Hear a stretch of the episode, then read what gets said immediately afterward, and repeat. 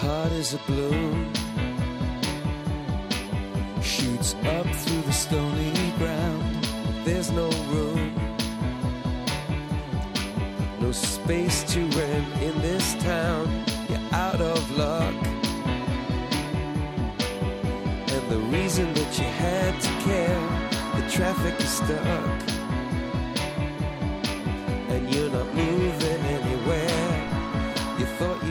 Comienza en Radio María Sexto Continente,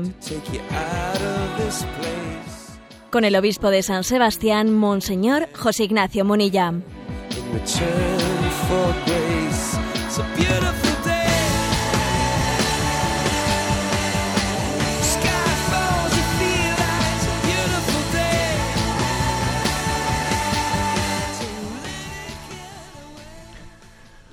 Un cordial saludo a todos los oyentes de Radio María.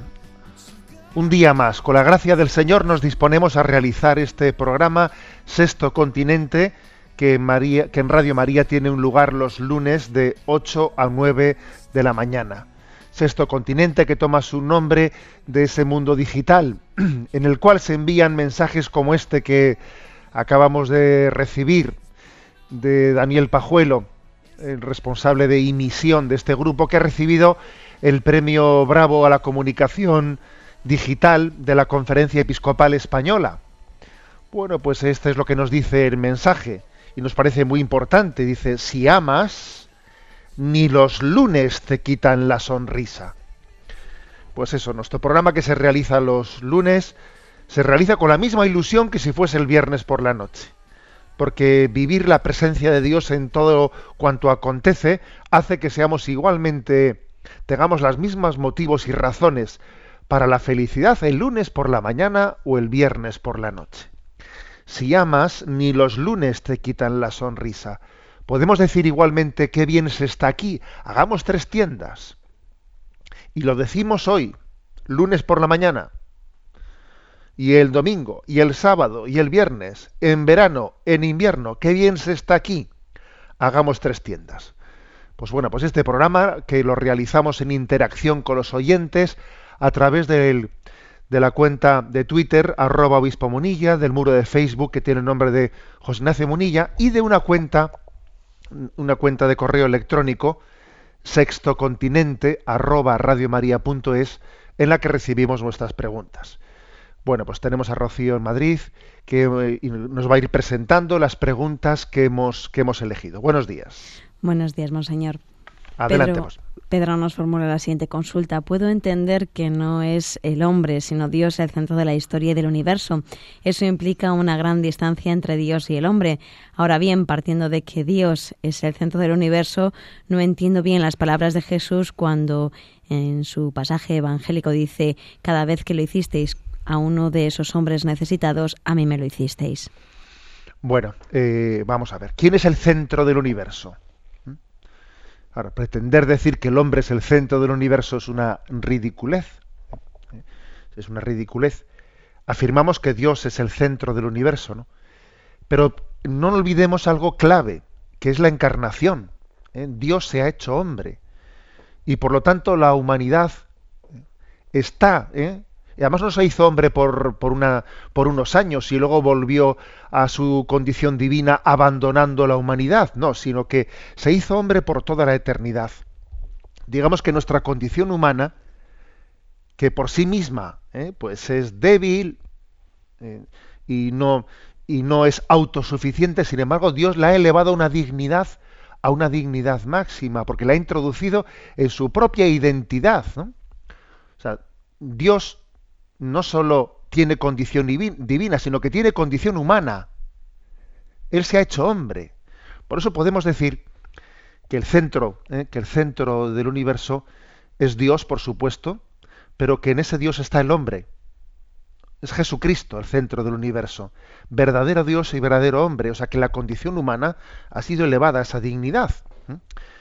Entonces cuando cuando en el Evangelio escuchamos cosas como cada vez que lo hicisteis con uno de estos mis pequeños hermanos, a mí me lo estabais haciendo, pues es que entendemos que esto es posible. ¿Cómo es posible que lo que yo le haga a, a un miserable en la calle se lo esté haciendo a Dios? Pues porque Dios ha asumido nuestra condición humana y se ha hecho plenamente solidario de ella. ¿eh? El amor de Dios hacia la humanidad ha hecho que, que Él se implique, se sienta implicado en lo que le acontece a nuestro prójimo. ¿eh? Bueno, pues esto es eh, la razón de ser de por cómo el Evangelio, el Evangelio es capaz de decir una frase como esta. Cada vez que lo hicisteis con uno de estos mis humildes, a mí me lo estabais haciendo o a mí me lo estabais dejando de hacer, es la encarnación. Dios es el centro del universo y el hombre está en Dios. Dios se ha hecho hombre y por lo tanto podemos decir que, que no hay nada humano que no le importe a Dios. Todo lo humano le importa, le importa, está, está asumido en su, en su corazón que se ha comprometido con nuestra historia. Adelante con la siguiente pregunta. Marimar de Madrid pregunta, ¿no es contradictorio que el demonio se presente en las tentaciones del desierto invocando una cita de la Biblia para tentar a Jesucristo? ¿Invocar a Dios contra Dios? ¿Qué deberíamos de aprender de esto? Sí, es curioso ese tema, es un tema curioso, como en esa diatriba, ¿no? en ese enfrentamiento entre Jesús y Satanás en el desierto, el demonio se presenta como un teologuillo, ¿eh? como un biblista, que con Jesús a Jesús le dice, está escrito.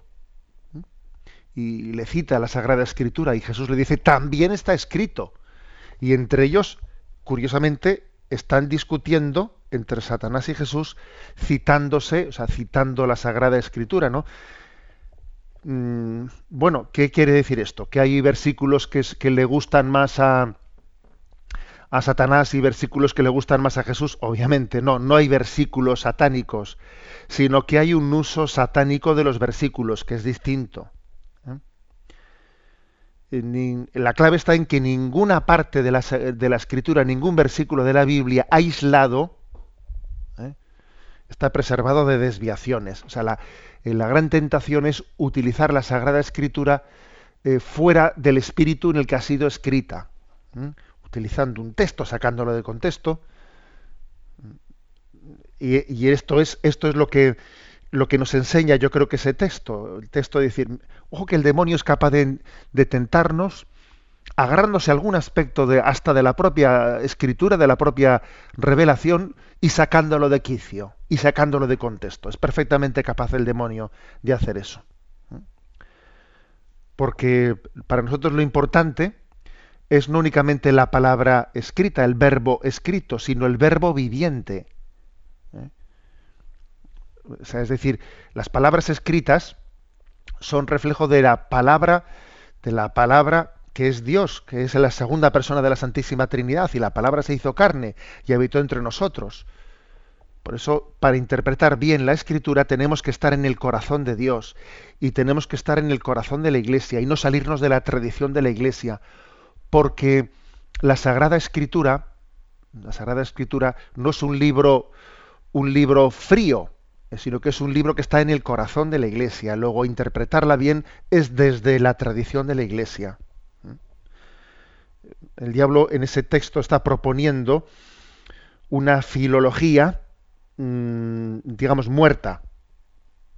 Una filología que es logófoba. Quiere decir que, es como si mm, Dios en este momento ya no, viviese y yo estuviese únicamente interpretando unas palabras, unas palabras muertas. ¿eh? No, tenemos que leer la escritura conectando con ella con el Dios vivo, que ahora me ve, que ahora me, quiere, que ahora me ama. ¿eh? O sea, la, la, escritura me pone en conexión con el Dios vivo. ¿eh? No es hacer una hacer elucubraciones mentales que, en el fondo son calentar el corazón, calentar la cabeza y enfriar el corazón. ¿eh? Eso es, esa es la clave. ¿no? El, el diablo se, se está en, en, en, ese texto de las tentaciones del desierto, utiliza la escritura sin estar en contacto con Dios. Sin embargo, Jesús se refiere a la escritura teniendo en ella pues un reflejo de cómo él está plenamente unido al Padre. ¿eh? ojo, por lo tanto, con utilizar la escritura para lanzarse versículos, para, mm, para sentirme justificado en, mis teorías. ¿eh? En mis teorías, la escritura tenemos que utilizarla siempre para, para adentrarnos en el corazón de Dios que nos llama siempre a la conversión, no a pretender poseer la palabra de Dios, sino a ser interpelados cada uno de nosotros por ella. ¿Eh? Adelante, Rocío, con la siguiente pregunta. Julián de Zaragoza nos dice, me llamó la atención el mensaje que usted envió a las redes el pasado 24 de febrero con una cita de Antonio Machado que yo no conocía. El ojo que tú ves no es ojo porque tú lo veas, es ojo porque él te ve a ti. ¿Nos podría usted explicar cómo entiende esa expresión? Bueno, em, yo utilicé esa expresión de Antonio Machado. El ojo que tú ves no es ojo porque tú lo veas, es ojo porque él te ve a ti. ¿eh? Bueno, la utilicé en, aplicándolo pues, a un sentido trascendente de nuestro conocimiento de Dios, ¿no? Mm, Dios no es Dios porque yo lo vea, sino que es Dios porque Él me, porque él me ama y me ve a mí. Bien. Pero bueno, Antonio Machado la, tiene, pronunciada en un sentido más genérico, ¿eh? en un sentido no, referido tanto a la existencia de Dios, ¿no? sino cuando un sentido genérico sobre la objetividad. ¿eh? Es decir, que tenemos una crisis de subjetividad, en el sentido de que, mm, un poco partiendo de esa convicción cartesiana, ¿no? Pienso, luego existo. Parece que la primera aproximación a la realidad es mi. ¿eh? O sea, que la, que la realidad se, se, basa en mi subjetivismo, ¿no? La realidad es o no es, ¿eh? pues, en la medida que yo la perciba o no la perciba. Y eso es un gran error. ¿eh? Yo creo que esta frase de Machado en el fondo es una reivindicación de, que hay una objetividad más allá de mi subjetividad, más allá de que yo eh, la perciba o no la perciba, o la perciba correctamente o incorrectamente. O sea, la objetividad eh, está más allá de, mi capacidad de percibirla. El ojo que tú ves no es ojo porque tú lo veas, es ojo porque él te ve a ti. A mí me parece que esta objetividad es muy importante y nos hace, y nos hace más humildes porque es que hay una cierta egolatría, egocentrismo, que parece que la realidad es pues lo que yo percibo de ella. No, la realidad es mucho más de lo que yo percibo de ella. Y es muy importante tener en cuenta que mi percepción siempre será parcial. Y esto nos hace pues, ser humildes eh, y, estar abiertos al, por cierto, abiertos al diálogo, a descubrir que otros me, me tendrán otra, mm, otra parcialidad, eh, otra visión parcial que a mí me ayudará también a, ir componiendo una visión más plena. ¿Mm? Eh, repito esa expresión, el ojo que tú ves no es ojo porque tú lo veas, es ojo porque él te ve a ti. ¿Mm? Damos paso a la siguiente pregunta, Rocío. Toño de Granada nos dice, el diálogo con mis dos mejores amigos suele terminar con frecuencia en la discusión sobre si hay que ser abierto o hay que ser fiel. Ellos mantienen lo primero, es decir, que nuestro pensamiento y nuestros valores tienen que cambiar porque la vida cambia. Y yo les digo que eso es ser un chaquetero y que tenemos que ser fieles a nuestras raíces. ¿Cómo salir de este choque de posiciones? ¿Existe alguna forma de desbloqueo?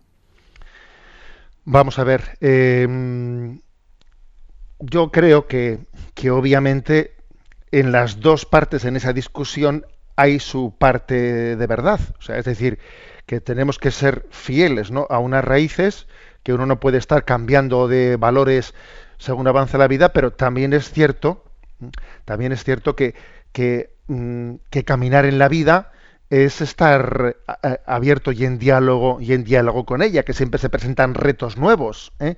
y hay que estar y hay que ser capaz de responder a los retos nuevos, ¿no? Y uno no puede estar eh, meramente repitiendo eh, una cosa sin la capacidad de, de, responder desde ella a los retos nuevos que se van generando, ¿no?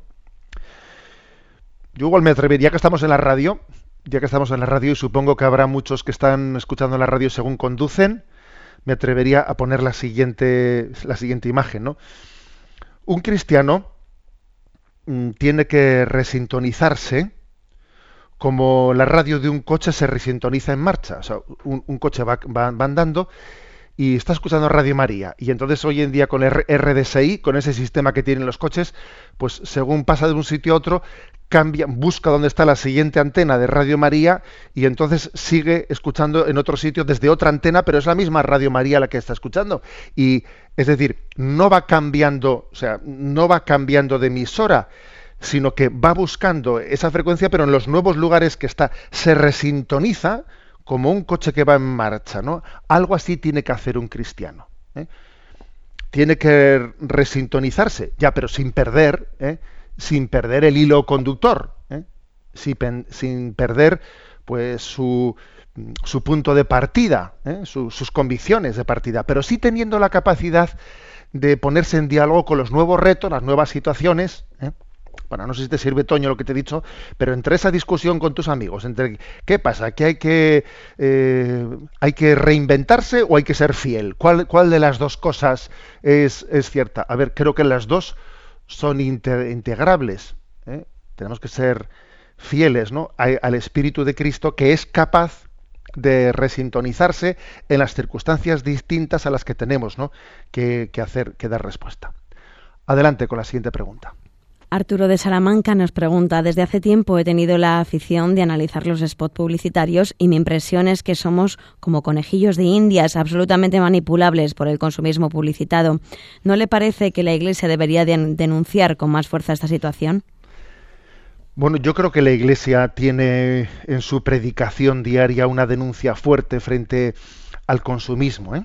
Yo creo que lo tiene. Quizás, bueno, igual no estamos eh, tanto así pues especializados en, en analizar eh, pues los spots publicitarios, ¿no? Como tú lo haces, Arturo, pero, pero está claro, está claro que somos muy manipulables, muy manipulables, en la medida en que el hombre pierde, eh, pierde el deber moral, el deber moral como motor, ¿eh?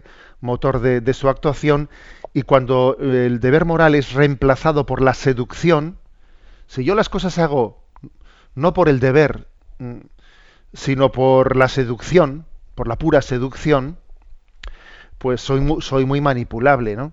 Porque entonces el bienestar se convierte en Dios. Y la publicidad es su profeta. Esto es así. Cuando, cuando la seducción ¿eh? se convierte, digamos, en el motor de nuestra vida, entonces el bienestar se convierte en Dios y la publicidad en su profeta. Y claro, la publicidad sabe perfectamente qué resortes tocar en nosotros pues para, pues para llevarnos a lo que quiere, que es que consumir aunque no lo necesites, porque hoy en día la publicidad casi tiene esa finalidad. Finalidad de la publicidad, mm, que tú, que te resulte seductor algo. Entonces la, publicidad está, está diseñada, está pensada no para mm, hacer una oferta a quien tiene una necesidad. No, en absoluto. La publicidad está pensada para crear necesidades donde no las hay. ¿eh? Y entonces, pues para, para generar una, una insatisfacción que muchas veces está, está basada en la falta de autoestima, cuando uno no se no, no, aprecia su vida, no la valora, cuando no es feliz, pues entonces está, eh, está ensoñando, ensoñando pues, eh, necesidades, ¿no? Está ensoñando pues lo que son lo que son situaciones ficticias de que si yo comprase esto, si yo tuviese lo otro, sería feliz, ¿no? Es una ensoñación. ¿eh? Y creo que, por lo tanto, la, la austeridad la austeridad nos hace libres y sin la austeridad el hombre no tiene la capacidad de defenderse frente a lo que decías tú, Arturo, ¿no? En tu pregunta, pues una manipulación propia de conejillos de indias, ¿no? La austeridad es, es necesaria para que no seamos manipulados. Adelante con la siguiente pregunta. Marian de Córdoba dice que ha seguido la pista a sus pronunciamientos sobre el riesgo de una mala utilización de las nuevas tecnologías y le ha llamado la atención su mensaje enviado a las redes el viernes pasado en el que con un tono de humor sugería que todos somos vulnerables a ese riesgo. Como los mensajes de las redes sociales son tan, cortos, le agradece que amplíe un poco más lo que quiso transmitir. Bueno, también de vez en cuando utilizar el humor creo que es bueno porque, eh, no sé, nos hace percibir la realidad desde una dimensión igual más, incisiva, ¿no? Más incisiva. Y bueno, se veía en ese mensaje del viernes pasado en las redes, pues uno que iba a confesarse, no sé, estar en el confesionario y le dice al sacerdote, le dice, padre, tengo adicción al Facebook, a Twitter, a juegos y descuido mis trabajos y mi familia. Y entonces el sacerdote le responde diciendo, bueno, postea tres Ave Marías, anuncia el arrepentimiento en tu muro y etiquétame, ¿eh? le, dice, le dice el sacerdote. Bueno, y el mensaje, el mensaje enviado es que acompaña ¿no? pues a este dibujo, el que esté libre de pecado, que tire la primera piedra. ¿eh? Bueno, un poco en tono de humor, ¿eh? pero ¿qué quiero decir con ello? Pues que no estamos nadie libre de, nadie libre de, de, de esta digamos de este riesgo de adicción, de este riesgo de utilización desequilibrada de las tecnologías. Creo que los mismos que lo, que lo percibimos, los mismos que lo observamos, que tenemos una capacidad crítica frente a ello, estamos también sujetos a este influjo. Por eso me atrevo a decir aquí, el que esté libre de pecado que tire la primera piedra. Porque es curioso, o sea, no, no es lo mismo, no es suficiente tener conciencia de que las nuevas tecnologías pueden crear en nosotros un, pues, un tipo de utilización desequilibrada. Con verlo, con verlo no es suficiente. Hace falta dar más pasos. Hace falta también el que uno, el que uno pase a la acción. Porque hacer un diagnóstico está bien, pero como el diagnóstico, a ver, si yo veo que esto es así, que la utilización de las, de las tecnologías tiene en mí una, un desequilibrio, que no reparto el tiempo eh, prudentemente, que me desequilibra el tiempo de la familia, de la oración, de la lectura, si yo veo eso, no basta con que tenga eh, pues una eh, una capacidad crítica teórica, sino que es mm, importante pasar a la acción. Entonces, entonces creo que hay que para que preservemos el señorío, eh, la libertad interior, pues uno creo que es bueno que diga, a ver, además máxima ahora que estamos en cuaresma, ¿no? voy a voy a tener una una disciplina pues para mm, administrar mi tiempo y mi tiempo me parece que lo prudente es administrarlo de esta manera de la otra de la otra eh, el tiempo que voy a reservar a, a, las redes sociales es este y no es otro etcétera o sea creo que es bueno para que no seamos ¿no? teóricos de la crítica, ¿eh? sino que para que esa crítica la, seamos capaces de traducir la, la, realidad, que tengamos una autodisciplina, una autodisciplina y que cada uno sea capaz también de regularla y de, y de evaluarla. ¿eh? Por eso, en ese post así un poco en tono de humor crítico, digo, el que esté libre de pecado que tire la primera piedra y además vamos a construir, ¿no? Eh, pues en concreto y en positivo. Bueno, hasta aquí las seis, seis, preguntas que hemos seleccionado esta semana, que como veis, eh, pues tenemos unos oyentes, la verdad es que son muy, muy activos y agradecemos mucho vuestra presencia, vuestra colaboración. Y bueno, también uno de vosotros me ha enviado una, una canción que vamos a, comentarla. Este domingo hemos escuchado el Evangelio de, de la Transfiguración. El Señor llama a esos tres discípulos con los que compartió su intimidad de una forma tan especial, a Pedro, Santiago y Juan, los tres con los que iba a tener también la experiencia más amarga en Gesemaní, a los tres a los que ante los que se mostró sudando sangre, que eso fue un escándalo, que el Mesías, el Salvador, sudase sangre, ¿no? Esos tres también fueron los que vieron su rostro, su rostro glorioso. Les mostró un rostro en el que parecía que en Gesemaní se escondía la divinidad y les mostró el rostro en el que resplandecía la divinidad, ¿no? Entre el Tabor y el Calvario. ¿eh? Vamos a escuchar esta, esta canción del grupo Gesed que dice así: Si tuviera que escoger estar contigo en el monte Tabor, oh Jesús mi Señor, o en la colina del Calvario, si tuviera que escoger beber contigo en las bodas de Caná, oh Jesús mi Señor, o en el jardín de los olivos. Yo escogería estar contigo en el dolor. Yo escogería acompañarte ante la cruz cuando tu amor se derramó y tú estabas tan solo. Te amo tanto, mi Señor Jesús, que si tuviera que escoger entre la pena de la cruz y la gloria del tabor, yo escogería la cruz. Te amo tanto, mi Señor Jesús, que si tuviera que escoger entre la pena de la cruz y la gloria del tabor, escogería la cruz y el Señor nos acompaña y Él que es buen pedagogo sabe en qué proporción, de qué manera en nuestra vida darnos una experiencia de gloria o una experiencia de cruz. Cruz y gloria, gloria y cruz. He ahí, ¿no? Pues esos dos pies con los que camina nuestra vida espiritual. Pero no vamos solos. El Señor abrió el camino.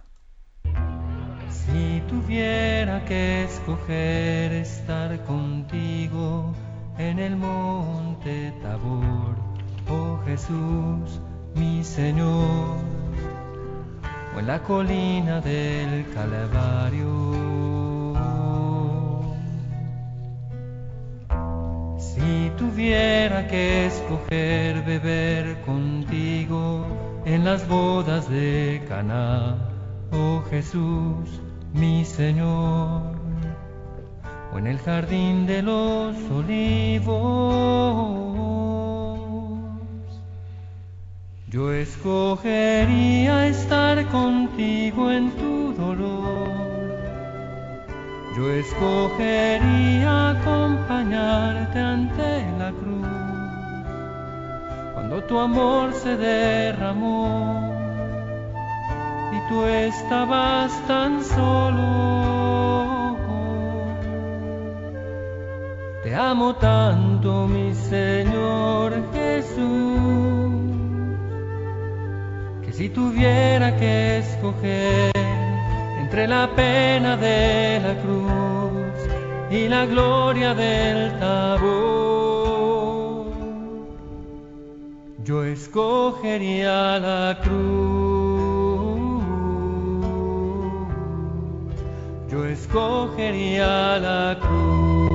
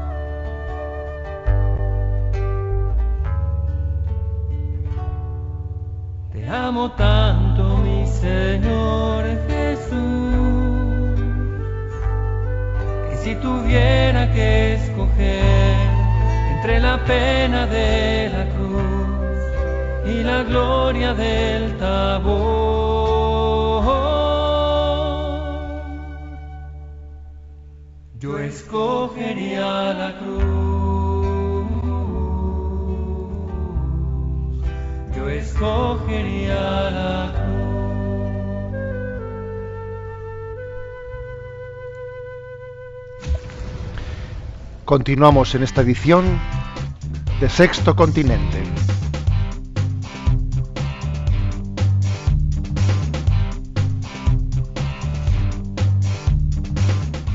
Repasando las redes.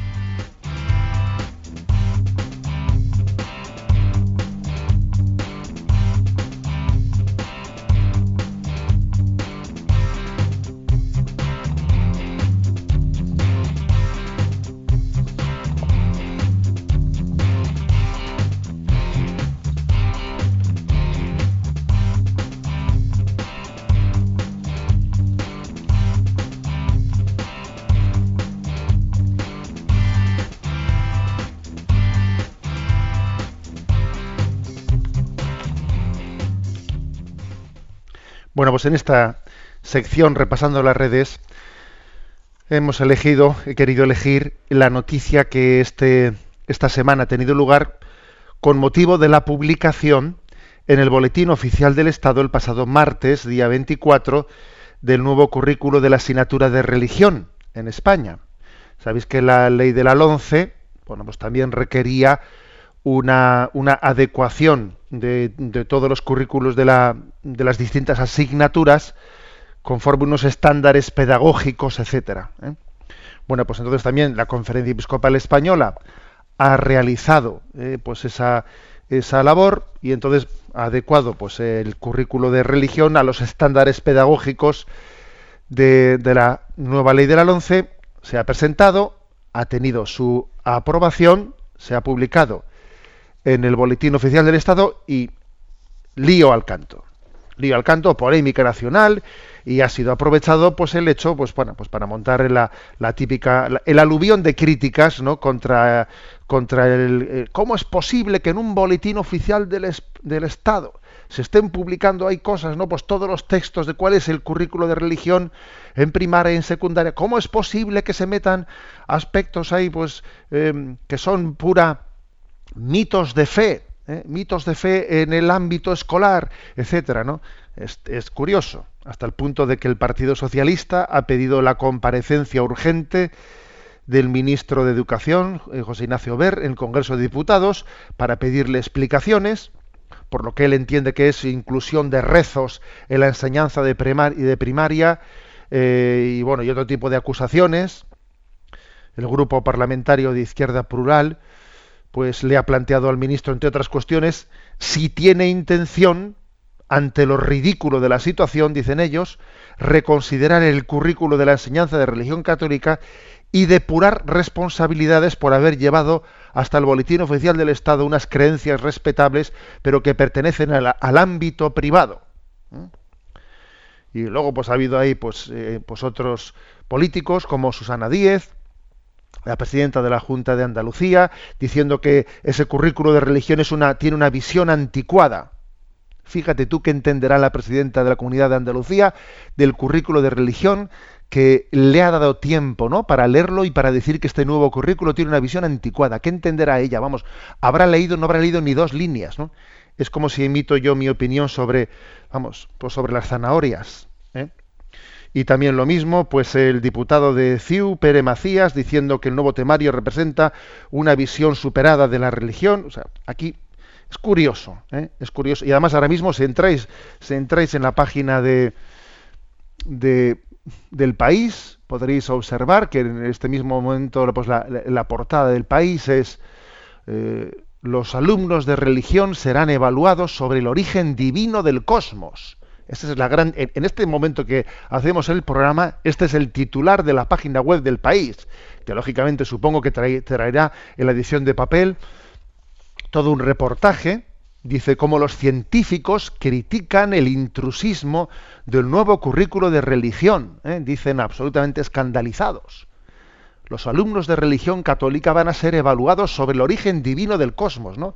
Es increíble, señores. ¿Eh? Es increíble que en esta nación no terminemos de asumir, de asumir lo que es la libertad mm, de enseñanza, que supone también libertad religiosa, o sea, no somos capaces de asumirlo. No somos capaces de asumirlo. Es increíble, ¿no? El anticlericalismo rancio que arrastramos nos, nos impide tener libertad de enseñanza, basada también en la libertad religiosa, o sea, no se nos permite, ¿no? Estas voces que se levantan así con, este nivel de escándalo, callaron increíblemente cuando el 26 de noviembre del, 2014, o sea, estamos hablando hace tres meses, ¿eh? del 2014, se publicó en el Boletín Oficial del Estado el currículo de la religión islámica. Y claro, pues para poder impartir la asignatura de religión ¿eh? a los alumnos musulmanes en España. Y entonces nadie dijo nada, o sea, nadie tiene nada que decir, que nos parece muy bien, por supuesto, pero ¿cómo? O sea, pero ¿qué tipo de complejo? autodestructivo ¿eh? tenemos en, esta nación que es capaz de que se publica el currículo de religión islámica en el boletín oficial del Estado y nadie dice nada. Ahora se publica el currículo de religión católica y la gente y la gente pone su grito en el cielo, ¿no? Y la portada del país y no sé qué, pero pero qué pero qué virus autodestructivo nos ha entrado aquí a todos. ¿Qué virus autodestructivo? Así así vemos el, gran riesgo que tiene Occidente de ser una civilización que, sea engullida por otras, claro. Así se, explica porque existe un riesgo de que otras civilizaciones terminen terminen mm, con la nuestra, porque es que nosotros nos autoacomplejamos tremendamente. Si, el riesgo, aquí no está en el Islam, el riesgo lo tenemos nosotros dentro de nosotros mismos, Aquí no es que haya muchos, eh, muchos musulmanes, lo que hay es muy pocos cristianos. Lo que hay es gente que se acompleja de sus raíces, ¿no? De una manera autodestructiva. Bueno, pues es que es, increíble, ¿no? O sea, no terminamos de creer en el principio de que los padres tengan derecho a educar a sus hijos según sus principios. No terminamos de creerlo. Pues en este reportaje que hace el país, habla del intrusismo de la, nueva religión y, y entrevista a científicos, claro, a supuestos científicos, que, que hablan desde, desde, la pura ideología y no desde luego desde sus principios científicos, pues eh, Sabater y unos cuantos más, ¿no? Uno de ellos dice eh, que, es, que es vergonzoso que se pretenda hablar del origen divino del cosmos, del origen divino del cosmos, que la ciencia eh, que la ciencia ya ha hablado del origen de hace 14.000 millones de años del, el, universo en el Big Bang, y lo que, y lo que mm, se le ha olvidado a este científico tan científico, tan científico es que el Big Bang precisamente fue un sacerdote Lamarck el que, el que lo diseñó y lo formuló por primera vez. A ver qué oposición hay entre la versión religiosa y la científica cuando fue un científico sacerdote el que formuló eh, pues esa explicación del Big Bang como, del Big Bang como, como inicio del, universo, ¿no? Es curioso. ¿eh? Eh, aquí otro, otro entrevistado por, el país dice, me parece un error bastante increíble a estas alturas seguir recurriendo a misterios, a misterios inexplicados para reconocer el origen divino del, universo, ¿no? O por ejemplo, en el currículum se habla de la incapacidad del hombre para alcanzar por sí mismo la felicidad, ¿no? Bueno, tan difícil es entender que la asignatura de religión sea elegida religión católica, quiero decir, sea elegida libremente por los padres, que sea de oferta obligatoria y de elección voluntaria. ¿Tan difícil es eso? ¿Mm? Claro, lo que ocurre es que es que no, no terminan de aguantar, no terminan de, de, aceptar, pues el hecho de que haya una parte muy importante de la población, pues que hagas, que hagas elección voluntaria. No lo aguantan, no lo aguantan no aguantan el no controlar todo, no, no aguantan el, el, que les falte algún resorte para manipular las conciencias de las nuevas generaciones. Eso es lo que no aguantan. En el fondo detrás de esto hay, está el deseo de poder, de controlar las conciencias. ¿Por qué no se le deja a la familia, a la familia, que sea ella, ¿no? La que, la que sea, la que sea educadora, ¿no? Y la que sea ella la que, la que ejerza esa responsabilidad de, educar las conciencias de sus hijos. Y si la, y si la familia le pide a la Iglesia Católica una ayuda subsidiaria en ese derecho de ver suyo de educar a sus hijos, pues la Iglesia Católica se pone al servicio de la familia y elabora ese currículo de religión, que será ofrecido a los alumnos cuyos padres así libremente lo elijan. ¿Tan complicado es esto de entender? Además que en toda Europa se hace así. ¿Y por qué nosotros los españoles tenemos que ser distintos? Es increíble, ¿no? Que exista este empecinamiento, este empecinamiento anticlerical que una y otra vez, y repito, y repito, que en noviembre pasado se publicó el currículo de la asignatura de religión islámica y nadie dijo nada. A ver dónde estaba entonces el señor Sabater. A ver dónde estaba la, la presidenta de la comunidad autónoma de, de Andalucía, donde estaban todos estos que están hablando ahora y que, ocupan la primera página de, del país. La realidad, sin embargo, es muy, muy distinta, porque aquí parece encima, claro, a tenor de este tipo de reacciones, uno dice, claro, es que el ministro de Educación igual se ha aproximado mucho eh, a la Iglesia Católica, que se ha aproximado mucho a la Iglesia Católica. La verdad es que esta ley de la 11 ha sido muy cobarde y que ha dado la ha dado la posibilidad de que muchas comunidades autónomas reduzcan de manera muy fuerte el, número, las horas dedicadas a religión. Y por ejemplo, aquí la comunidad autónoma vasca, pues ha, tenido un recorte de un tercio del tiempo que se dedicaba anteriormente a la asignatura de religión. Un tercio del tiempo. Y eso no únicamente porque el gobierno vasco lo ha hecho, sino porque la, la, la LONCE le ha permitido que lo haga y bastantes comunidades autónomas ha tenido un retroceso de tiempo de tiempo real dedicado a la asignatura de religión muy importante. Y aquí los titulares de los periódicos en el País Vasco, al día siguiente de que, de que el gobierno vasco haya presentado su borrador ¿no? de aplicación de la LONCE, pues ha sido más ciencia y más inglés y menos religión. Ese era sido el titular de los periódicos vascos, ¿no? Más ciencia, inglés y menos religión. Y claro, y digo yo, ¿por qué engañamos a la gente? ¿Por qué engañamos a la gente? Porque en realidad no es menos religión, es menos religión y ética, porque no únicamente se ha disminuido el tiempo de la religión, sino de su alternativa, que es de valores éticos. ¿Por qué no ponen de titular más ciencia e inglés y menos ética? Porque ese, ese titular ya sería políticamente incorrecto, ¿no? Pues esa es la verdad. Esa es la verdad. Además, aquí en el País Vasco, como la elección de la, de la asignatura de religión es minoritaria, sobre todo en secundaria, el titular real sería este. Más ciencia e inglés y menos ética. Pero claro, en cada momento hacemos las cosas diciendo, poniendo el titular que conviene poner para que traguemos los demás, para que la opinión pública trague.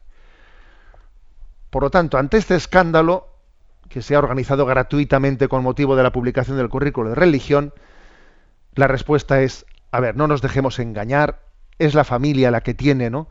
la que tiene el derecho de ver de educar a sus hijos conforme a sus principios, y lo cierto es que esta, que esta ley de la LONCE, lejos de haber, ¿eh? de, de, mostrar pues unas, unas autoridades educativas vendidas, ¿eh? vendidas a la Iglesia Católica, más bien lo que han hecho ha sido continuar cediendo terreno, continuar cediendo terreno en esa, en esa minusvaloración del tiempo dedicado a la asignatura de religión y a, y a, sus alternativas éticas, ojo, que son muy importantes, que me parece muy importante que la gente que no sea creyente sea también educada en principios éticos y morales. ¿O es que estamos sobrados de ellos, a tenor de lo que cómo está la vida pública en España? Estamos sobrados de principios morales y éticos. Bueno, pues hasta aquí está eh, este comentario crítico de, del que ha sido noticia la semana pasada, que como veis lo sigue siendo esta, porque todavía aquí tenemos pues esta portada del día de hoy del diario del país, ¿no?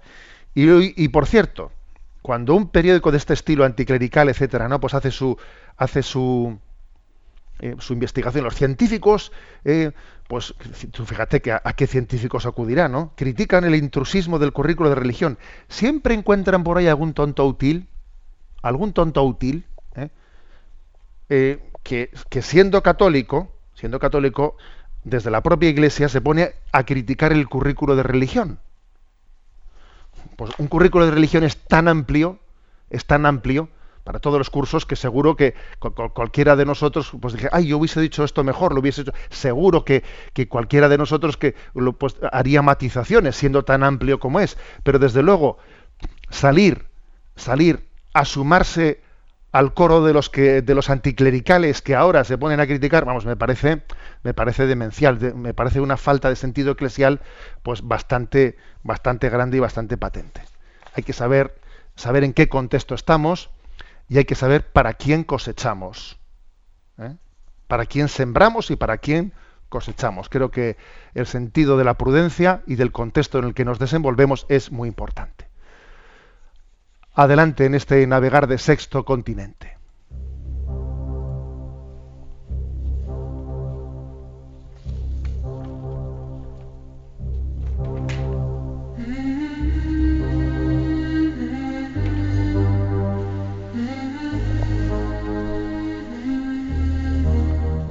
Hasta el viento y el mar le obedecen.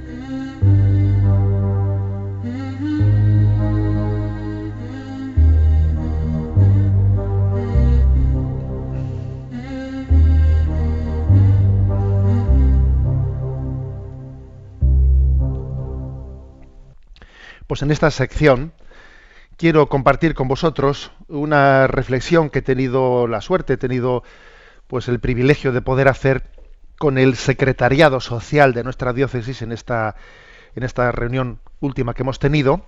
Solemos tener una reunión mensual dentro de dentro de, ella se tratan así temas de especial actualidad y la reunión de este mes hacía referencia a vamos era una reflexión sobre la virtud de la austeridad y su aplicación a las políticas económicas. Porque es curioso que, así como nosotros creo, ¿no? que desde un punto de vista de un espíritu cristiano, pues la virtud de la austeridad, pues la valoramos como algo importante para no ser manipulados por el materialismo, sin embargo, en el vocabulario, en el vocabulario político, la palabra austeridad está pasando a ser antipática. Las llamadas políticas de austeridad, por ejemplo, pues eh, el gobierno, el nuevo gobierno griego alcanzado, ¿eh? Eh, alcanzado el gobierno, alcanzado, digamos, el, poder bajo una campaña electoral que decía se acabó la austeridad, ¿no? Mm, muerte a la, austeridad. Y así ha alcanzado, pues, ese partido político de Siriza, etcétera, ha alcanzado, pues, el poder. Lo cual quiere decir que la palabra austeridad ha pasado a ser antipática. ¿eh? Lo progre, lo, digamos, lo avanzado, etcétera, es no a la austeridad obviamente es porque detrás de eso, detrás de la palabra austeridad, se ha hecho casi sinónimo de recortes sociales. Austeridad es sinónimo de recortes sociales. Luego austeridad, pues eh, antipático, hay que, hay que borrarla de nuestro, eh, de nuestro horizonte moral.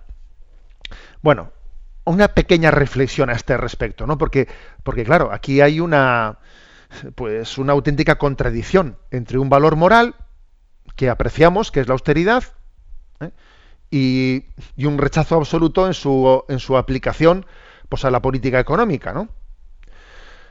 Bueno, en primer lugar, eh, la importancia de, de apostar ¿eh? por la austeridad como, como valor, porque yo creo que la virtud de la austeridad no solo es un remedio para tiempos de indigencia, sino que es necesaria para vivir la vida verdaderamente humana. Necesitamos de la austeridad para no autoengañarnos. Para no autoengañarnos, para que no busquemos en el materialismo lo que el materialismo no puede darnos. ¿eh? Para no caer en la dictadura de lo efímero, que decía Chesterton, ¿no? Hay una dictadura de lo efímero. La austeridad te preserva de caer en esa dictadura incluso para ser, para poder ser libre para, para, discernir. Si uno tiene que discernir, tiene que. Y si, y si no es austero, entonces él no discierne, porque es arrastrado. En vez de ser tú el que eliges, eres arrastrado, porque no eres austero, ¿no? O sea, es una, es una virtud que es clave para, para la libertad y para conducirse, para conducirse en la vida. Ahora, ¿qué ocurre? Que la virtud de la austeridad debiéramos de haberla puesto en práctica en las políticas económicas en los, en los tiempos de vacas, de vacas gordas. No esperar a las vacas flacas para, para hablar de la austeridad, porque entonces la hacemos, la hacemos antipática. Esto creo que es muy clave. Si hubiésemos sido más austeros en tiempos de vacas, de vacas gordas, cuando la, la, economía crecía de una manera, ¿eh? de una manera desmedida, etcétera, bueno, desmedida, pues eso, incontrolada, ¿no? con crecimientos pues, pues, impresionantes y las empresas decían, pues ahora eh, un, un 80% más de los beneficios que el año pasado, que por cierto he visto, he visto algún banco algún banco que ha presentado su cuenta de resultados diciendo 83% más de beneficios que el año pasado. Eso es normal. Eso es un crecimiento prudente. Qué peligro que saliendo de la crisis volvamos a las andadas. Es que tenemos que reconocer que la causa, el origen de la crisis económica tan dura ¿no? que nos ha azotado en los últimos años estuvo en la falta de austeridad, en vivir por encima de nuestras posibilidades, en un consumismo desenfrenado, pues en una falta de austeridad absoluta, que hizo que finalmente se, se generase una burbuja, especialmente una burbuja inmobiliaria que era insostenible. Y al final hizo ¡pum! Y lo mismo con el gasto público. ¿eh? Por ejemplo, aquel, aquel tripartito famoso en Cataluña, ¿no? que, pues que mm, en una legislatura cogió, o sea, contrató a 43.000 funcionarios nuevos. Pero bueno, eso, ¿qué Estado autonómico hay que, que sea capaz de, de, aguantar eso? Que en una legislatura se contraten 43.000 nuevos funcionarios, ¿no? Es, es, generar deuda y generar deuda y, y además, ¿no? Pues hacer que los ciudadanos que nacen y que nazcan con una deuda en, sus espaldas de, que cada españolito que viene al mundo pues viene con una deuda increíble que tiene que estar toda su vida pues contribuyendo para pagarla, ¿no? O sea, es una economía irreal por, por, falta, de, por falta de austeridad. Entonces, ¿qué ocurre? Que cuando la austeridad no se ha aplicado en los tiempos de vacas gordas, y se ha tenido un crecimiento desmedido, porque lo lógico es que pues que una política económica intente que exista un crecimiento pues que sea sostenible, pues eso, pues, pues un crecer pues al 3% anual o, pero no un crecimiento desmedido, porque un crecimiento del 7, del 8%, del 10%, eso eso no va a ser sostenible, eso, eso va a hacer crack. Cuando, no, cuando no se tiene austeridad en esos momentos, luego ocurre, ocurre que se entra en una gran crisis como la nuestra y entonces la palabra austeridad, pues claro, en ese momento es absolutamente antipática, porque supone recortes, supone recortes en un momento de crisis.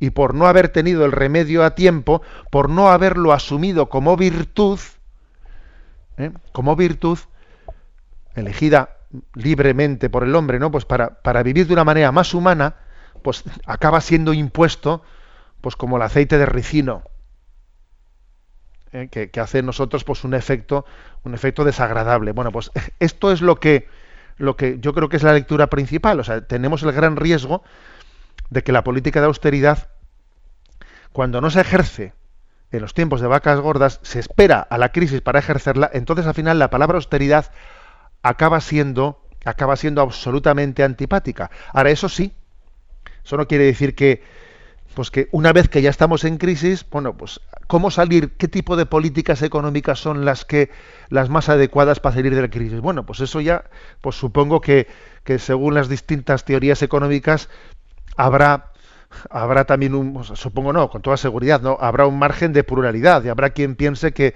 en un tiempo de, de, de crisis económica tiene que haber más incentivos o no, etcétera, pues para, para que la economía se desarrolle.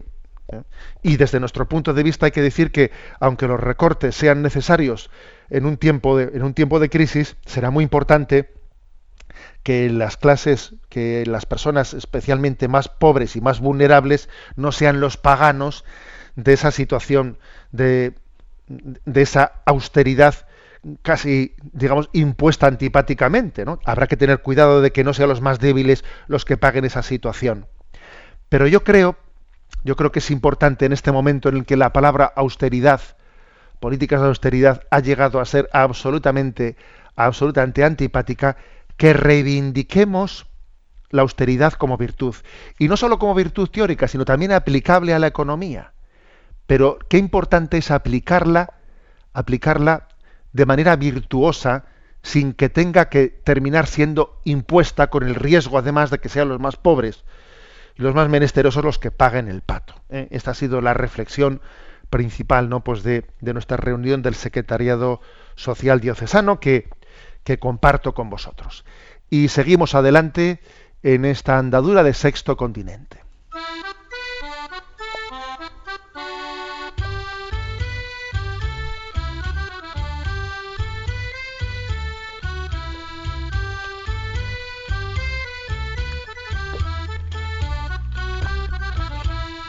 Una gota en el océano.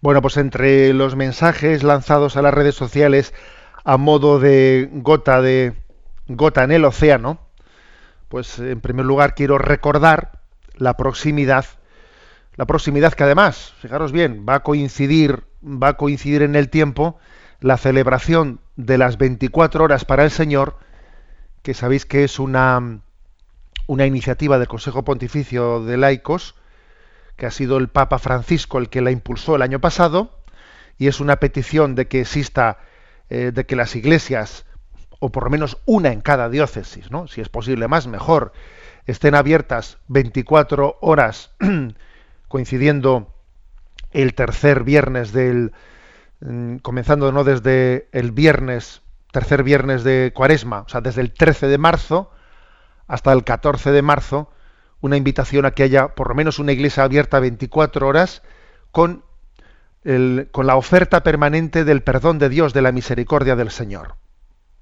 Será una jornada de 24 horas con las iglesias o con algunas iglesias de que cada diócesis elija abiertas para mostrando que el corazón de Dios está abierto. Que el Señor nos llama, que tiene 24 horas disponibles para, para impartir, para dispensar el perdón. El Señor está deseando perdonar. es lo que más le complace. El placer de Dios es el perdón. Fijaros esto, ¿eh? El placer de Dios es el perdón. Entonces, pues del 13 de marzo a la tarde, ¿no? Al 14 de marzo a la tarde, pues estarán las iglesias, las que cada diócesis elija, abiertas 24 horas con sacerdotes ofertando el perdón de los pecados. Esta iniciativa del Papa Francisco se llama 24 horas para el Señor. Además tuvo un gran impacto porque el año pasado recordaréis que el Papa, ni corto ni perezoso, en la, Basílica de San Pedro, bajó a confesar y lo primero que hizo fue irse él a confesar. Y se puso en un confesionario y salió en los telediarios el Papa confesándose, ¿no? Entonces yo he querido enviar una imagen ¿no? de esto a las, a las redes diciendo, ¿no? Es una frase de Francisco, Convertirse no es, cuestión, de un momento, sino un empeño que dura toda la vida. Y por eso el Papa se confiesa, porque el Papa está en proceso de conversión. Sí, sí, el Papa está en proceso de conversión.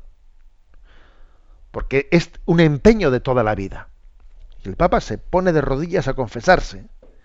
Y la frase que yo elegí eh, y junto a esta imagen del Papa fue la siguiente ser cristiano es no cansarse nunca de estar empezando siempre.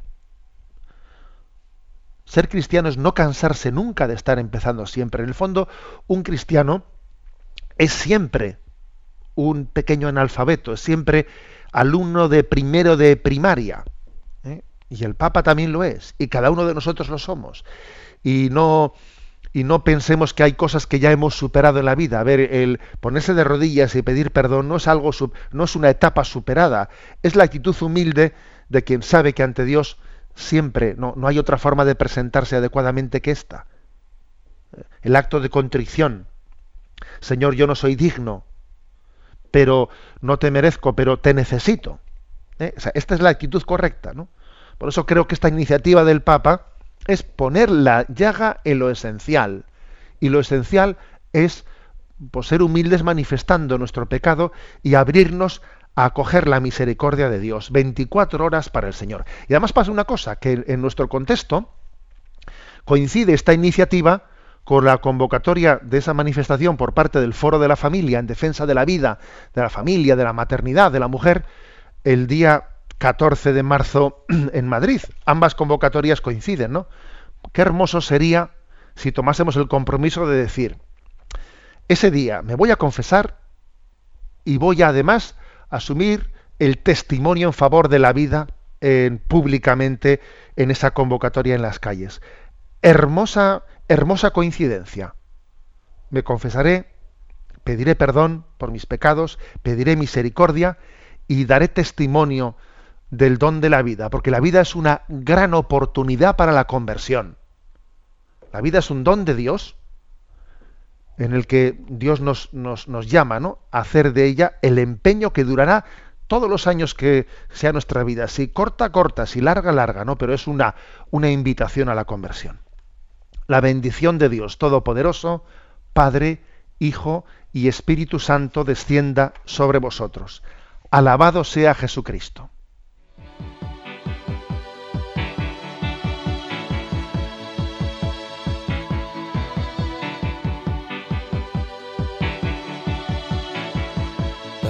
Is a balloon shoots up through the stony ground. There's no room no space to rent in this town. You're out of luck. And the reason that you had to care the traffic is stuck. And you're not moving anywhere Han escuchado en Radio María Sexto Continente, un programa dirigido por el obispo de San Sebastián, Monseñor José Ignacio Monilla.